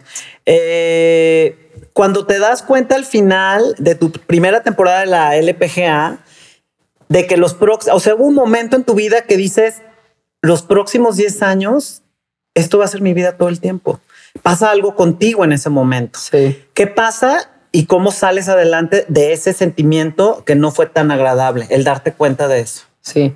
Bueno, primero, este, por partes. O sea, primero jugué mi, primera temporada en la LPGA en el 2003 muy, muy bien. Quedé novata del año, estuve cerca de ganar varios torneos. Es más, incluso rompí varios récords de como esta consistencia de todas las semanas, este mayor número de top tens, este, mm, un muy buen este, scoring average. Y lo hice muy bien. Y eh, llegué a México y le dije a mis papás, me rajo, ya no quiero jugar golf. Y entonces me decían, este, a ver, bueno, vienes llegando, descansa, mi mamá me dice, chaparrilla, estás muy cansada. Y es que no es lo que yo me esperaba. O sea, es una vida muy solitaria, muy, muy este, desgastante físicamente, emocionalmente, este, de mucha rivalidad, de muchos celos, un ambiente feo, fuerte, o sea, no era lo que yo me esperaba, ¿no? Y claro que fue como este shock de estar en la universidad donde te chiquean, te consienten, te llevan, te traen, te regalan, a llegar a la vida de un profesional en donde es muchísima presión, ¿no? Eh, estás tratando de sobrevivir y ganar dinero, ¿no? Al mismo tiempo viajando por todo el mundo. Y llegué a México y les dije a mis papás, pues no, no es lo que yo esperaba, no quiero regresar. Wow. Obviamente, este, después de dos, tres días de descansar, este, pues me, me levanté, me vestí de golf y me fui a jugar, pues claro, estabas agotada. Pues sí, sí. No, como que sí fue algo muy, muy fuerte emocionalmente. Este, y ahí fue donde empecé a escucharme más, este, entender, a ver, no puedo jugar 33 torneos, con este ritmo no voy a aguantar. Recorté mi calendario a 27 torneos. Eh, lo hice mucho más inteligente con toda esa experiencia de mi primer año y entonces empecé a encontrar este ritmito. Pero lo que sí dije fue, está tan pesada esta vida, tan difícil y veía a las jugadoras como tan solitarias. Me pesó mucho como verlas que solamente sabían jugar golf. este, no sé, a lo mejor, y respeto la vida y la carrera de cada quien. Claro, mis mejores amigas allá andan y está perfecto pero este, tenían pues ya 28 y 33 y 36 y 39 y 41 y solas, solas, solas, sin pareja, sin familia, sin hijos. Entonces yo decía, yo no sé qué va a pasar con mi vida, pero yo me prometo a mí mismo que eso a mí no me va a pasar. O sea, yo en el momento que encuentro una pareja, en el momento que me sienta satisfecha, en el momento que quiera empezar una familia, me voy a retirar. Entonces me hizo como muy lógico plantearme que iba a jugar 10 años no, porque dije, pues así está perfecto. Ya cuando cumpla 27, 28, 29, hacia la hora que toque, me voy a salir, ¿no? Este, porque no quiero que esto me pase a mí. O sea, también por la educación que recibí de chiquita y como vivíamos con los primos y el relajo de la familia y los viajes y, y la religión, lo que sea, este, era como esa parte muy importante para mí. Entonces, yo sentía que era y creo, estoy segura que es mucho más fácil si te fijas una fecha, un número de años, un número de meses, todos sobrevivimos y todo el mundo la libramos, ¿no? Y, lo difícil es como pensar que va a ser así para siempre. Sí. Entonces yo dije, voy a hacer todo lo que esté en mis manos, voy a hacer todo lo que tenga que hacer, todos los sacrificios y hablando de, este, de no estar nunca en la casa, de perderme todos los eventos familiares, la graduación de mi hermana, este, la boda de mi mejor primo, ¿no? O sea, me perdí todo lo que te puedes imaginar, ¿no? La muerte de, de todo el mundo. Entonces yo solita como que hice esa promesa, como esta, este, este atrevimiento de decir, a ver, lo voy a hacer y voy a estar ya al 100% y voy a hacer todos los sacrificios y después ya me voy a retirar y voy a vivir otra vida fuera del campo de golf. Entonces, muchas veces que por ahí tuve problemas y que andaba tristona y que no sabía cómo la iba a hacer, decía, Sí, puedo. Se acaban 10 años. Me quedan 7. Sí, sí, ya voy en 6, ya voy en 5. No, y luego al mismo tiempo, al mismo tiempo, pues encontré esta, la súper este, motivación para mí, la alegría de empezar con mi fundación. Sí. Y entonces, pues ya no jugaba para mí, jugaba para todos los niños y jugaba para ayudar y jugaba para los demás. Y mientras más ayudaba, más ganaba. Y entonces agarré como este ritmo de, de este, pues las cosas empezaron a fluir me di cuenta, este, pues la herramienta del golf, que sí, el motivo de jugar golf, el poder ganar también, digo, no torneos, pero también dinero y acercarme a los demás, pues era para poder ayudar. Y entonces todo dio como un mayor significado. Y, mm, y, aguanté muy bien. Y aguanté muy bien. y sabes que se me hace bien Aguanté hasta que ya no aguanté. Sí. Pero se me hace padrísimo que te hayas comprometido contigo misma, porque estamos muy acostumbrados por lo general a hacer compromisos con los otros, ¿no? Al de afuera, al que tiene la expectativa de nosotros, a escuchar al de afuera, al de... Y quiero remarcar esto porque creo que es un ingrediente súper importante para el éxito que has tenido con tu vida y para lo feliz que eres con tu vida. Eh, el ponerte a ti primero, el comprometerte con, contigo primero y después con, los de, con los de afuera, ¿no? Exacto. Sí. Em, Esta promesa que te hiciste. Sí, y te lo vuelvo a decir y compartirlo. Ajá. O sea, porque no sabes qué importante es compartirlo, porque tu hermana me decía, no te preocupes, hermana, pues así toca, ahorita tienes que estar allá en Estados Unidos jugando torneo, no pasa nada que no estés aquí. Pues era, era lo que era, ¿no? Y era algo que estaba platicado, que ya estaba acordado, como que y entonces me echaban muchas porras en ese sentido, ¿no? De que, ah, bueno, ya tendrás tiempo después, y ya luego nos iremos a esquiar y ya luego, no, seguro vamos a esquiar, este, por ahí vamos a tener una lancha qué divertido todos juntos otra vez. O sea, ¿me entiendes? Como que, como que fue algo muy platicado que, que me ayudaron mucho en hacer. Ahora, mis amigas de la LPGA, sobre todo amigas veteranas, este, con mucha experiencia y también jugadoras número uno del mundo, dos de ellas en particular, eh, cuando, cuando les platiqué cenando, me dijeron, no lo vas a poder hacer. Me dijeron, nadie lo puede hacer. Me dijeron, nadie lo puede hacer porque te gana la fama, te gana la atención, los viajes, el glamour y todo esto que es una delicia viajar. Porque llegas a Singapur y, te están esperando y te dan una super suite y vas a cenar a unos lugares increíbles, luego vas al campo de golf y tienes que... Entonces entras como en esta vida, ¿no? De un profesional que es muy pesada, pero si la sabes llevar, pues es una vida increíble. Increíble, eso como podría ser de fantasía, ¿no? De sueños. Sí, sí, totalmente. Entonces, eh, las dos me dijeron, no lo vas a poder hacer. Y cuando les dije, pues ya me voy a retirar, y dije, no, no lo puedan creer. Me dijo, no, no, lo puedo creer. Y dije, pues yo les dije. yo les avisé, ¿no? sí. Wow, y yo creo que les diste un gran ejemplo de vida, ¿no? Porque pues es que, ver que. Me cuesta trabajo como, como digo yo, y regreso a la LPGA y mis amigas ahí siguen jugando. Sí, wow. Y veo, ¿no? Este, pues lo que yo tengo, ¿no? El, haberme casado, mis tres hijos y estar viviendo ahora disfrutando mucho fuera del campo de golf siempre el golf pasa en mi vida y es mi mayor pasión y es donde mejor me siento y es lo que más me gusta. Pues por eso sigo activa de cierta manera y con todo el tema de la fundación. Eh, y siempre estoy en contacto de una manera así muy relajada con el golf y llevo mi calendario como me gusta. Porque pues el golf es mi vida. Sí, claro, no, no, te puedes deslindar de eso. ya no, la parte profesional de competencia. Exacto, exacto. Yo quiero preguntarte, porque ahorita estás hablando de la fundación, del ayudar, de darse a los demás. ¿Qué es para ti la, la generosidad? ¿Qué es para ti el dar al otro?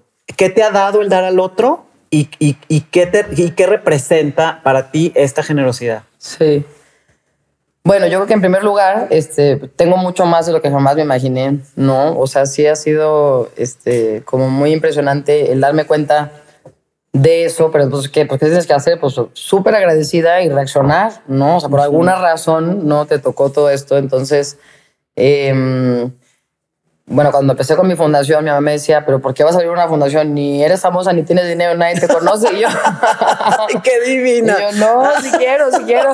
Algo irá a suceder, ¿no? Sí, sí, el chiste es empezar, sí, ¿no? Sí, sí, Entonces, eh, entonces como que tenía esta, esta extra motivación. ¿De dónde crees que venga? O sea... No, pues de esta sensibilidad de tantas carencias y nosotros crecimos con carencias, nosotros íbamos a Tapalpa y veíamos esas carencias y nos la pasábamos en rancherías y en casas y, y hacíamos cosas padres como ir a entregar este, cobijas y pintar rancherías, ir a, organizar partidos de fútbol y llevar regalos. Y, y yo creo que pues, cuando me di cuenta de este, todo este poder que tenía, no por así decirlo, este, inmediatamente dije, este, ¿cómo le hago? O sea, ¿por dónde empiezo? Quiero ayudar, quiero ayudar. Sí.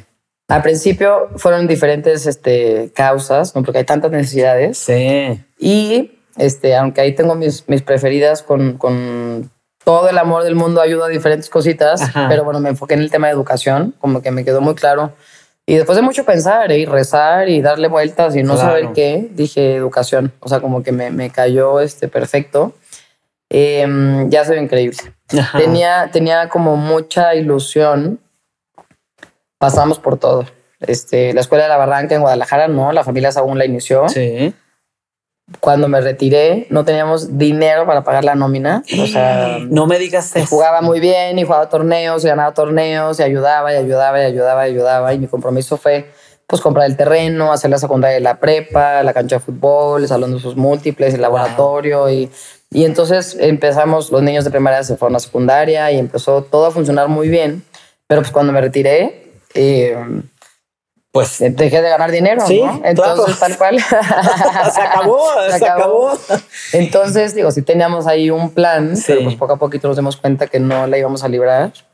Y mm, tuvimos pues, por ahí un año muy, muy difícil que fui a tocar puertas a todos los amigos. Increíble, increíble, increíble la respuesta. Wow. Este, mm, en específico Arturo Jiménez, ¿no? nos ayudó muchísimo.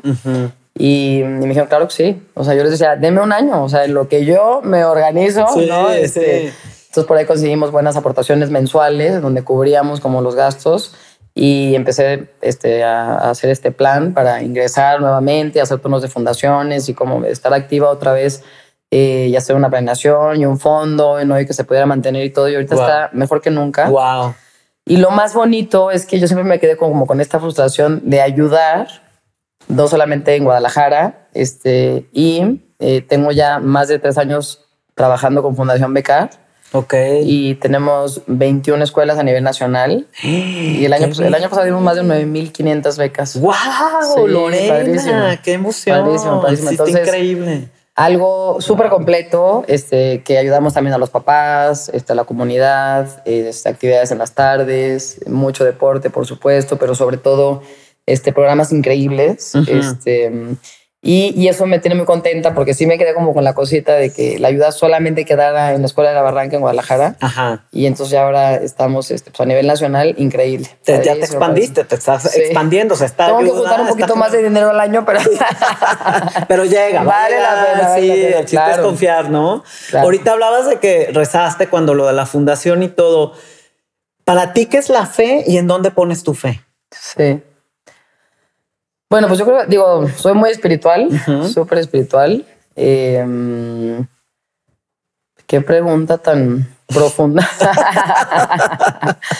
pues no, yo creo que, digo, este, yo lo vivo, ¿no? O sea, como que me encanta, este, digo, sí soy un testimonio de, de, cierta manera, pues de, de, actitud, ¿no? Y de ganas, de, hacer las cosas bien hechas y de tratar de hacerlas bien hechas porque los demás están viendo, ¿no? De ser agradecida, pues de hacer las cosas más o menos bien. no, pues muy bien, yo creo que muy bien, más o menos bien. Sí. Pues siento que la fe, digo, en primer lugar, pues me siento súper agradecida y sí, porque sí le veo como ese significado a la vida de que estamos aquí por por no un bien y una razón mayor y, lo veo con mis hijos y trato también de, de ayudarlos a ellos, de acompañarlos y no sé, me hiciste una pregunta muy difícil. Porque ahí viene otra. Ahí viene, ahí viene otra difícil. bueno, no sé si a lo mejor no se te hace difícil. Para ti, ¿qué es el amor y cuál es tu definición del amor? ¿Y en dónde has sentido el amor? Híjole, no, pues está difícil. Pero pues en todo. Este, en todo, en todo. O sea, yo creo que el amor pues es lo más bonito, lo más bonito y lo más importante. Sí, pero hay gente que no se siente amada o que no ha percibido el amor de, que venga de algún lado o que, que no puede encontrar el amor o... Sí, sí. Y tú, por ejemplo, en, tres palabras o cuatro, ¿cuál sería como tu definición, tu definición del amor? Porque has sido una mujer muy amada y has sido una mujer afortunada y por lo que tú también has dado y has entregado, ¿no? Entonces, ¿qué representa para ti el amor? Más bien la voy a mover pues a digo, Lo, lo, más bonito que me ha pasado en mi carrera, por supuesto, que ha sido, digo, hablando ya del tema de la parte social y la fundación, ¿no? Que eso es como, como la razón y he entendido por qué estoy en donde estoy. Eh, pero sentir como el cariño, las porras, o sea, como esa parte de que siempre he sentido de todos los mexicanos, cuando yo jugaba y estaba en cualquier lugar, así en lugares chiquititos, eso ha sido lo más bonito. Pues eso es puro amor, sí, es puro amor, es puro amor. Este, el poderlo compartir, lo más bonito, eso también ha sido como, como puro amor, porque pues tú solita, si tú haces las cosas tú solita, ¿qué significado, no? Como que qué Exacto. sentido. que el poderlo compartir eh, y ahora pues lo, lo, trato de permear, o sea, con mis hijos, yo creo que... Bueno. ¿No? Em, es otro tipo de amor así súper sí, imposible de explicar. Sí, sí, sí, pero ahí viene la pregunta de qué ha sido para ti la maternidad, qué te ha dado el ser mamá. Sí, no, un reto impresionante, una lección, o sea, bueno, sigue siendo y será, ¿no? Sí, sí. Jugar golf y ganar torneos está regalado. hacer mamá ha comparado. Pero mil veces. Hacer mamá sí está muy grueso. Este, no, pues digo, claro, la mayor alegría, lo más bonito, impresionante de la vida. Qué suerte, o sea, qué bendición, ¿no? Qué fortuna por ser mamá. Este, pero un súper reto, unos aprendizaje, pero todos los días, sí. ¿no? Soy muy perfeccionista, digo, pues soy como soy, ¿no? Y así jugué, y así crecí, y así, este, y, y luego muchas veces trato de hacer lo mismo en la casa o con mis hijos no tiene nada que ver. O sea, no. sí, digo, pues soy así, pero mis lecciones y todo dentro del campo de golf, este, trato pues de imitarlas ahora con mi vida. No es lo mismo y no es tan fácil y no da resultado y te das unos atorones. Oye, ya prueba y error, ¿verdad? Soy muy perfeccionista. Eso sí es una gran falla mía y, me, me, lo reclamo mucho, me arrepiento mucho y me frustra mucho, soy muy perfeccionista. Ok. Entonces exijo mucho y mis hijos también muchas veces es como mucha exigencia y no y hacer todas las cosas bien en vez de echar más relajo. Ajá. No soy aprensiva para nada. Sí, eso me queda clarísimo. Hacer, este, Pero todo. Padrísimo pero sí soy, sí soy exigente, entonces muchas veces como que trato de ver la arena ya, o sea, que he hecho relajo y que no. No pasa nada. No, y aparte sí ser, sí, como más divertido, más bonito. Claro. Em, y luego el reto de que pues todos son diferentes, este entendimiento de que todos son diferentes, todos piensan diferente, todos piensan diferente, quieren algo diferente se me hace muy impresionante. Uno puede ser como una personita, o sea, aparte viniendo ¿no? de los dos, puedan ser tan diferentes los tres. Eso está cañón. y el método no funciona igual para todos. hay, que le, hay que le modificar. Eso es el reto de mamá. O sea, ¿cómo le das para, no? Ya sé. Este, entenderlos a los tres con sus diferencias. Sí, sí, sí. Pero padrísimo. Me siento feliz. Este, yo creo mucho en el ejemplo. O sea, todas las cosas que hago pues aunque a veces no les guste, trato y, siento que sí va, les va a dar sentido. ¿no? Claro. Y lo van a entender, si no ahorita, en los próximos años, porque me gusta tener este compromiso, me gusta estar activa, me gusta seguir trabajando, me gusta ayudar a los necesitados yo creo que todo empieza también en la casa, ¿no? Claro, como contigo de niña, claro. que al pie van a ayudar, yo creo que de ahí viene, ¿no? Lo aprendido y por eso también es importante, yo creo, a los hijos inculcarles esto de ir a ayudar y de contactar con el necesitado y, ver la realidad de lo que hay, ¿no? Y los tienes que llevar, ¿eh? Ajá. O sea, la mejor manera es, digo, yo, yo los llevo a la escuela de la barranca, no bien chaparros y estos niños y hacen dos horas para llegar en la mañana y no desayunaron y no tienen la posibilidad de y estamos aquí, los otros que hago es para esto, mira, pues, claro. pueden estar aquí en la escuela y su uniforme y el trabajo y los maestros.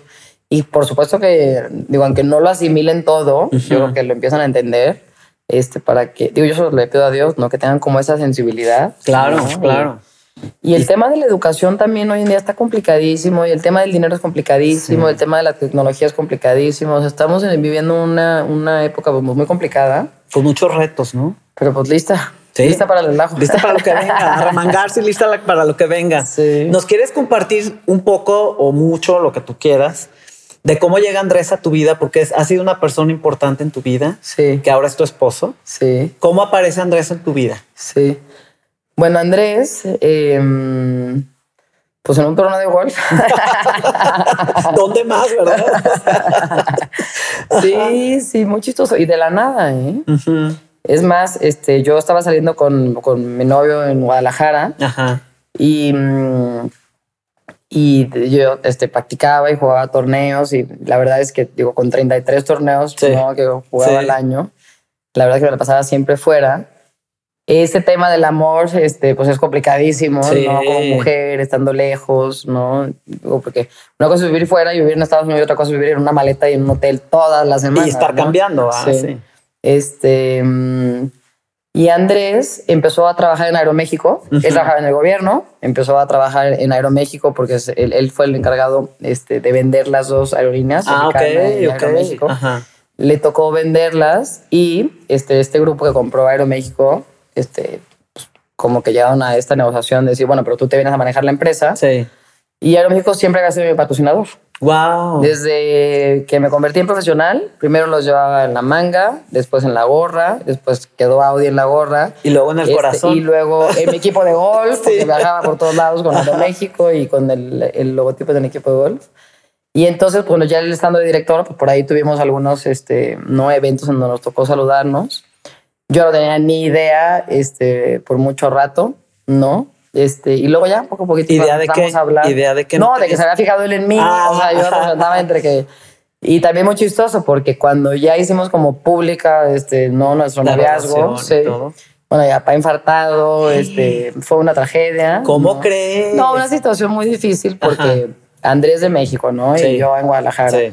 Es 12 años más grande que yo. Sí, ajá. Sí. Ok. Este, mm, pues estaba divorciado, ¿no? Este, con tres hijos, en ese momento chicos. Sí. Y también para mí, o sea, emocionalmente fue algo muy, muy difícil porque no necesariamente estaba preparada como para tanta cosa. Así, pues sí, con todo el paquete, ¿no? Sí, sí, sí. tardé un ratito como en convencerme. Este, no, no fuimos novios, este, inmediatamente, ni tampoco yo estaba convencida. este, sí tardé más de un año como decir, a ver, si es lo que quiero o no, lo voy a intentar, que este, me tardé un ratito y ya hasta que me decidí, porque sí estaba muy contenta, este, me gustaba mucho.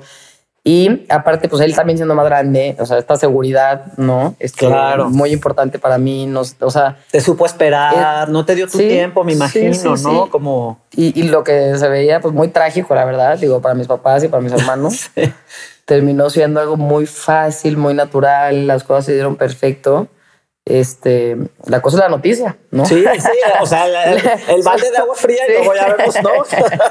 si, el agua se entibia qué pasa, ¿no? Sí, sí. Pero no, padrísimo, padrísimo. ¿Tú, este, tú, cuentas en tu libro algo sobre la Catedral del Mar que me encantaría que si nos los quieres compartir. Sí, bueno, o sea, hicimos un viaje este, después de uno de mis torneos en Europa y Obviamente, también siempre me ha gustado muchísimo leer y muchos libros que él me recomendaba. Leí La Catedral del Mar. Ese viaje en particular, estuvimos en Barcelona, yo no tenía ni idea, no digo, jamás como que ligué en Barcelona con ¿no? la Catedral del Mar, ni nada. Y este, fuimos a la Catedral del Mar en la mañana y saca de su mochila el libro no, pero aparte venía como forradito, así como de Sambors, así, este, no, con plástico. Con precio y todo, casi, casi. Sí, se prometo. wow. Y este, me dijo, quiero este, que nos sentemos a leer este, unas cosas que me encantan de este libro, las quiero leer aquí, gente que padre, en este lugar, no sé, Ay, no, en una banca. Ay, no. Y entonces, y abrió el libro y la cajita del anillo.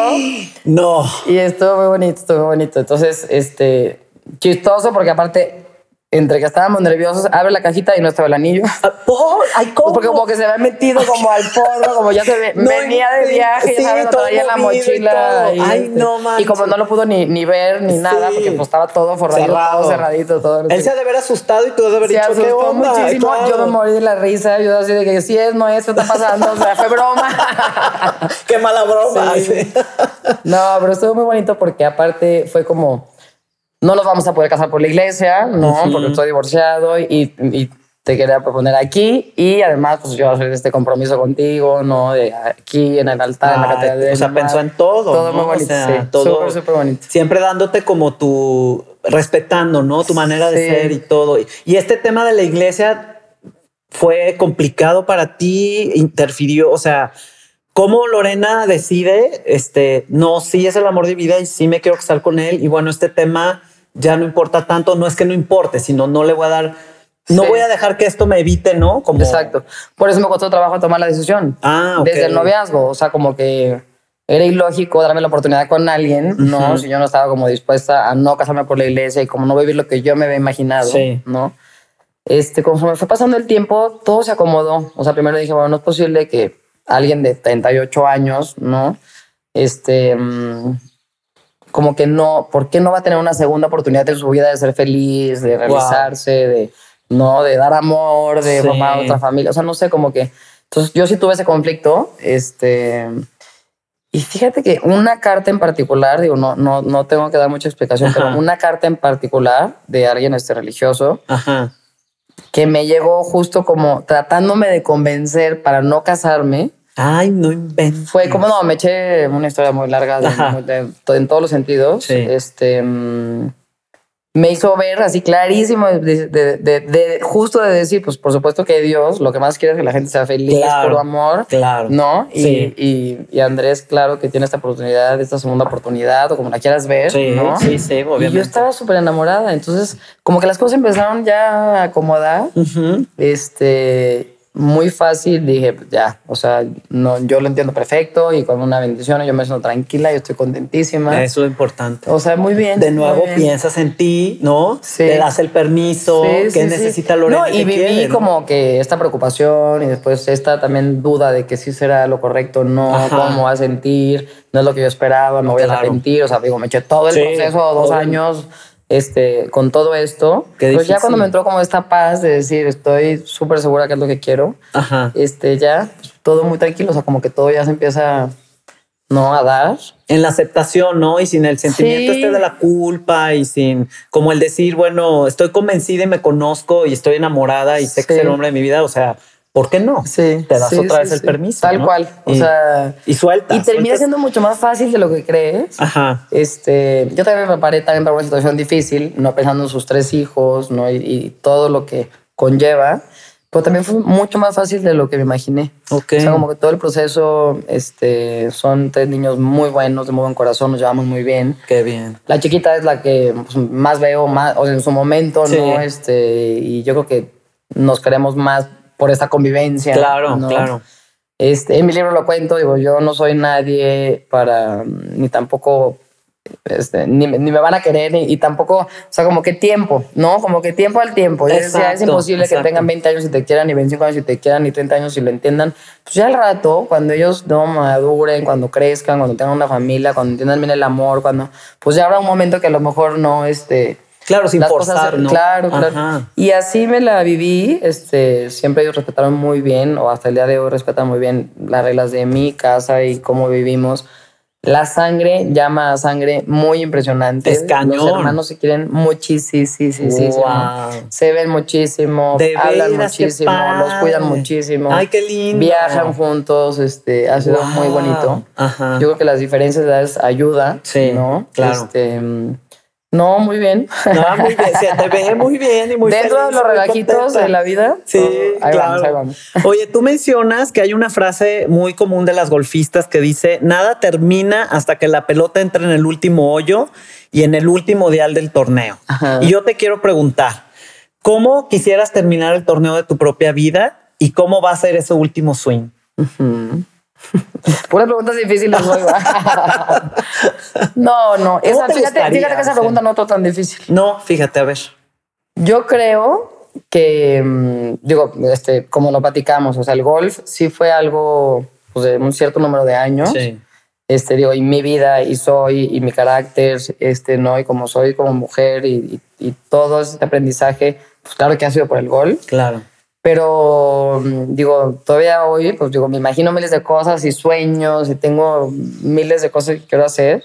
Claro que me gustaría que me recordaran por las cosas pues, que estoy haciendo, no fuera del campo de golf. Yo creo que, em, digo, mi vida en el campo también fue muy rápida, como muy explosiva, como muy, muy este, corta, en ese sentido, muy intensa. También también por eso a la gente le cuesta un poquito como entender o valorar o, las cosas que hice dentro del campo de golf fueron como tan rápidas, ¿no? Y bueno, este, pues, mi mayor este, deseo, no sueños, que, que me recuerden por las cosas que estoy haciendo fuera del campo de golf. ojalá que me dé la oportunidad de hacer muchos más, ¿no? y seguir dando lata. Estoy segura de eso, sí. Eh, sobre todo, pues el tema social, para mí es lo más importante. Em, eso es lo que más me gusta, lo que más me motiva. Me levanto todos los días con muchísimas ganas de trabajar, de inventar, de hacer. Em, yo creo que eso sería lo más bonito, ¿no? Ajá, sí, muy bien. Oye, esta pregunta la hago por lo general, quisiera hacértela. Imagina con esa capacidad de imaginación que tienes tan buena, que está Lorena aquí sentada de cinco años, con la vida por delante. y que tú estás ya ahorita en este presente, sabiendo que has vivido todo lo que has vivido, ¿qué quisieras decirle a esa niña de cinco años? Sí. Ay. o sea, decirle, pues yo creo que mucho, ¿no? Este, pero cambiar nada. Eso es seguro. Eso es seguro, porque aparte me dicen, oye, ¿qué torneo escoges? ¿O qué torneo prefieres? ¿O con cuál te quedarías? ¿O qué torneo te arrepientes? ¿O cuál otro quieres ganar? Pues ya, o sea, pues aparte mi vida fue la que fue, porque así fue. Sí, claro, Y si gané poquitos medios, pero gané muchos torneos normales. Y si gané cuando estaba feliz, porque logré encontrar este equilibrio. Si sufrí cuando no me escuché, cuando me la pasé de la fregada, pero pues salí adelante y la libré. Parte ¿no? De, ¿no? Sí, aparte. Sí, o sea, sí viví una etapa muy complicada. Yo creo que a los 14, 15, 16. Yo digo que. Este. ¿Qué le dirías? Está Lorena ahí con su pelo chino. Digo, sí, y a Lorena, no de que no te preocupes, o sea, las cosas se van a ir acomodando si la vas a librar. Ajá. Este, yo creo que sí tenía miedo de ser diferente. Sí. Que se me hace algo muy normal. Normal. ¿no? Sí, este, claro. O sea, más bien como que el, mensaje sí es para mí, pero es para todos. O sea, como para cuando se sientan perdidos, cuando tengan miedo de ser alguien diferente o de que las cosas no van como todo el mundo les gustaría, que no tienes nada que perder. O sea, no más que como que intentarlo, como que atreverte, como si ser, qué padre ser esos poquitos diferentes. Y sabes qué, si en un año no se pudo, te regresas y la vida sigue igual, el colegio sigue igual, los amigos siguen igual, y Guadalajara sigue igual. Exacto, ¿no? exacto. Y si fueron tres años, fueron cinco, pues también, o sea, ahí te está esperando tu vida, ¿no? Sí. Pero sí ese mensaje, porque sí dudé mucho, sí tuve mucho miedo y lloraba y pensaba y escribía y a mí también me gusta mucho escribir. Ah, bien. Mi libro me lo eché en aviones. Ay, wow, este, pues está padrísimo. Por ahí hice todo mi recopilado y luego ya me senté con, no, con Mari Carmen a hacerlo. Ajá. Em, pero sí, pues un poquito más como de, en ese momento te sientes tan perdida, ¿no? Ajá. Yo sí dudé mucho en esa etapa y pues sería increíble como, no te preocupes, vas bien, la vas a librar, ¿no? Todo va a estar en orden, todo confía en ti, ¿no? Sí, un, confía en ti, ¿no? Sí, sí. Vas por buen camino, ¿no? Este, mm, yo creo que de las cosas que hice bien de chiquita, también fue como procurar a mis amigas, como siempre darme el tiempo, como siempre estar en contacto con ellas, siempre regresar a ellas. Y entonces, y también algo muy importante que siempre me trataron como Lorena, como la amiga, como la relajenta, como la compañera del colegio Torreblanca, como la compañera del básquet y no como Lorena la golfista. Ok. Eso fue algo que siempre me encantó de chiquita. Y en mi casa también, ¿eh? De que ahora China te toca a ti y se salte y ve. Y, mm, y, eso fue muy importante. Eso te puso con los pies en la tierra. Sí. Porque tú eres súper ubicada, nunca perdiste piso. Eso tuvo muchísimo que ver. Y, y eres, la verdad, súper sencilla, súper auténtica. Eso ¿Crees que esa fue la base? Sí. Y mis amigas, ¿eh? Mis amigas. De echar relajo, de divertirnos, de las desveladas, de las risas, de arriesgarte, de hacer travesuras, de viajes raros. O sea, este, súper, súper importante. Y en lo personal, ¿cómo controlaste el ego? Porque el ego es bien canijo. Sí. Luego cuando todo el mundo te empieza a adular, llegas, por ejemplo, ahí al club y, ah, Lorena, y wow, y tú eres la mejor. Y sí, porque todo el mundo te va a decir que wow, ¿no? Entonces el ego empieza así como, ¿no? A querer como, ¿y cómo, cómo lo apaciguas? O sea, ¿cómo? Ay, no sé, esa respuesta está buena no, no tengo, no tuve, no lo necesito, no me gusta. Y cuando lo veo en alguien más, cuando lo veo en otras personas, le tengo problemas, o sea, me da coraje, o sea, como si la, la, la, sí, la sensación de que alguien necesite como este reconocimiento, o esta admiración, o este, me causa conflicto. Ok. No sé si es este algo de mi otra vida o algo. no, yo creo que es parte de tu personalidad y que por la manera en cómo creciste y demás, y eso te lo hace ser consciente y entonces lo evitas en ti, ¿no? Yo creo, porque luego te digo, como te digo, es bien canijo, luego a veces no se da cuenta uno y anda medio perdiendo piso y luego necesita un golpe para volver a sentar yo, los pues, pies en la tierra. a mis papás, no a mis amigos, claro. a Daniela, mi hermana. Claro. Bueno, ya para ir finalizando, Lorena, ¿Cuál crees que ha sido la cuál ha sido el mejor o dime tres momentos de los mejores en tu vida, los más felices para ti? Los más felices. Tres. no, o sea, sin, sin, contar a mis hijos o también mis hijos. De toda tu vida, de donde vienes hasta ahorita, con todo lo que, lo que es Lorena Ochoa. Sí. No, hombre, está complicadísimo. Yo sé, estoy consciente que hay 20 momentos muy felices. Sí, sí, Pero los que tú, le primero que se te venga que digas, no, no, es que en este momento, o sea, me sentí en el, espacio sideral. O sea, sí. Pues los momentos sencillos, ¿eh? Este, de estar un día en Guadalajara, en el country, jugando golf con mi papá y mis hermanos, o sea, caminando y a lo mejor tempranito en la mañana, todo mojadito con el rocío y morirnos de la risa y ver cómo mi papá le pegaba mal y todos de momento que jajaja ja, ja, y ya sabes. Sí. Este, sí tengo que decir, este, el campo de golf, o sea, como esa, esa forma de darte la oportunidad de ganar un torneo de golf y estar ahí el domingo para ganar un torneo de golf y ganar un torneo de golf, o sea, como Sí, o sea, pues es que es tanto trabajo, tanto esfuerzo, tanto sacrificio, tantos años, o sea, es como la culminación de, de, que las cosas, ¿no? Como... Entonces, eso sí como, Eso sí, sí, sí, sí, o sea, lo veo, lo siento, me pongo nerviosa, me pongo la... O sea, como... Y por supuesto que mis hijos, ¿no? Claro, este, claro. Yo creo que sí, y, por eso también te cuesta tanto trabajo las personas, con todo respeto, que deciden no ser mamás, digo, uh la posibilidad de ser mamás, este, eh, es, digo, algo imposible de describir, ¿no? Este sentir que tienes a alguien, ¿no? Y que le estás dejando, ¿no? Lo que eres, lo que tienes, este, a alguien. Esas sensaciones yo creo que es muy, muy difícil de, de describir, por supuesto. Ese tipo de amor, ¿no? Y de superar. Yo creo que eso no lo cambias por nada jamás. Este. ¿Tengo, ¿Puedo decir más? Ah, sí, sí, adelante, llevas dos, te queda uno, te queda uno. Ah, llevo dos. Sí, eran tres. No, no, según yo ya llevo tres. Ah, no, ya llevas tres, pero te voy a dar chance a que digas otro. No, no, este... Porque has de tener 25 momentos. Sí, pero, pero, sí, o sea, los, los momentos como los, los sencillos, estar en la chimenea platicando con mis hermanos o Disfrutar tocando la guitarra con mis amigas, ¿no? O sea, como cositas así. Sí, son increíbles. Este, mm, lo más bonito. Sí, sí, sí, es que, pues sí, debe de ser.